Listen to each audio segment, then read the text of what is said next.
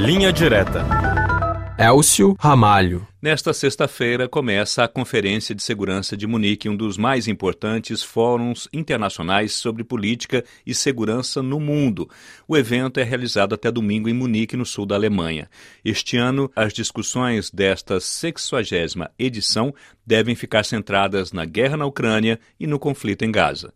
Mas um personagem que não comparecerá deve dominar os debates, que é o ex-presidente dos Estados Unidos, Donald Trump. Vamos conversar sobre esse assunto com o correspondente da RFI em Berlim, Márcio Damasceno. Olá, Márcio. O ex-presidente americano Trump ameaçou há poucos dias, caso seja eleito, não proteger contra a Rússia os países da OTAN que devem dinheiro à Aliança Militar Ocidental. Isso causa uma grande preocupação na Europa e deve ser, claro, um dos temas mais discutidos aí nesta edição da Conferência de Segurança de Munique, não é mesmo? Com certeza. Por isso, uma questão a ser debatida em Munique a partir de hoje será como os europeus podem se tornar mais independentes de seu grande aliado do outro lado do Atlântico em termos de política de segurança.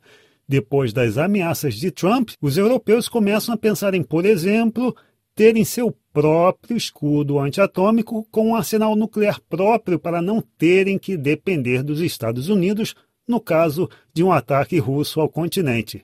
Lembrando que só a França e Reino Unido têm armas nucleares no continente, sendo que o Reino Unido não faz parte da União Europeia. Por isso, o presidente francês Emmanuel Macron lançou, por exemplo, a ideia de se disponibilizar o arsenal atômico francês para ser uma espécie de escudo dissuasivo na União Europeia contra ameaças de Moscou. Essa deverá ser uma das ideias que com certeza serão debatidas na conferência. Outros temas, além da Ucrânia e da guerra em Gaza, devem ser também a crise no Oriente Médio, a China e a tensão com Taiwan e segurança cibernética. Agora, Márcio Damasceno, quais líderes internacionais já confirmaram presença para este evento? Mais de 50 chefes de Estado e de governo estarão entre os cerca de 800 participantes do evento em Munique, além de vários ministros de Estado. A abertura do encontro nesta sexta-feira fica a cargo do secretário-geral da ONU, Antônio Guterres. O presidente ucraniano Volodymyr Zelensky vai estar presente pela primeira vez no evento desde o início da invasão russa, depois de no ano passado ter participado por videoconferência. Ele vai discursar neste sábado, no momento em que a aliança de apoio a Kiev ameaça ficar enfraquecida face às dificuldades de aprovação de um novo pacote de ajuda de 60 bilhões de dólares pelo Congresso americano. A Ucrânia precisa urgentemente de mais munições e armas.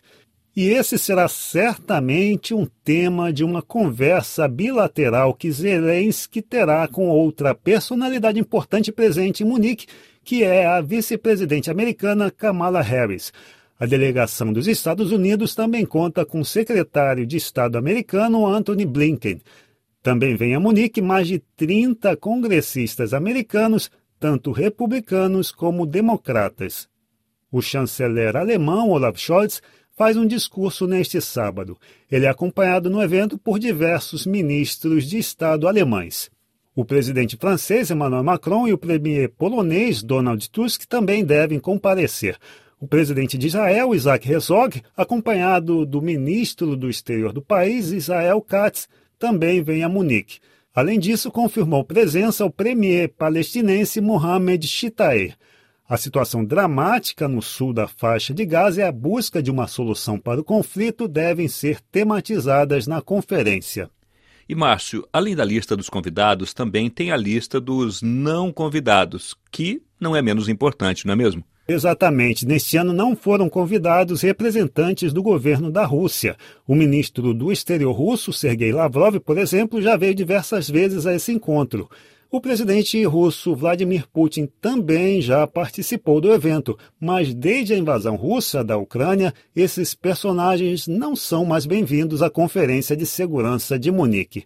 Esse é o caso também da liderança do Irã, Além disso, não estão entre os convidados representantes do partido alemão de extrema-direita Alternativa para a Alemanha, AfD, que atualmente é alvo de uma série de protestos no país depois da revelação de que membros da legenda participaram de uma reunião sigilosa onde foi discutida a expulsão em massa de migrantes da Alemanha. Muito obrigado, Márcio Damasceno, correspondente da RFI em Berlim, que participou do Linha Direta de hoje.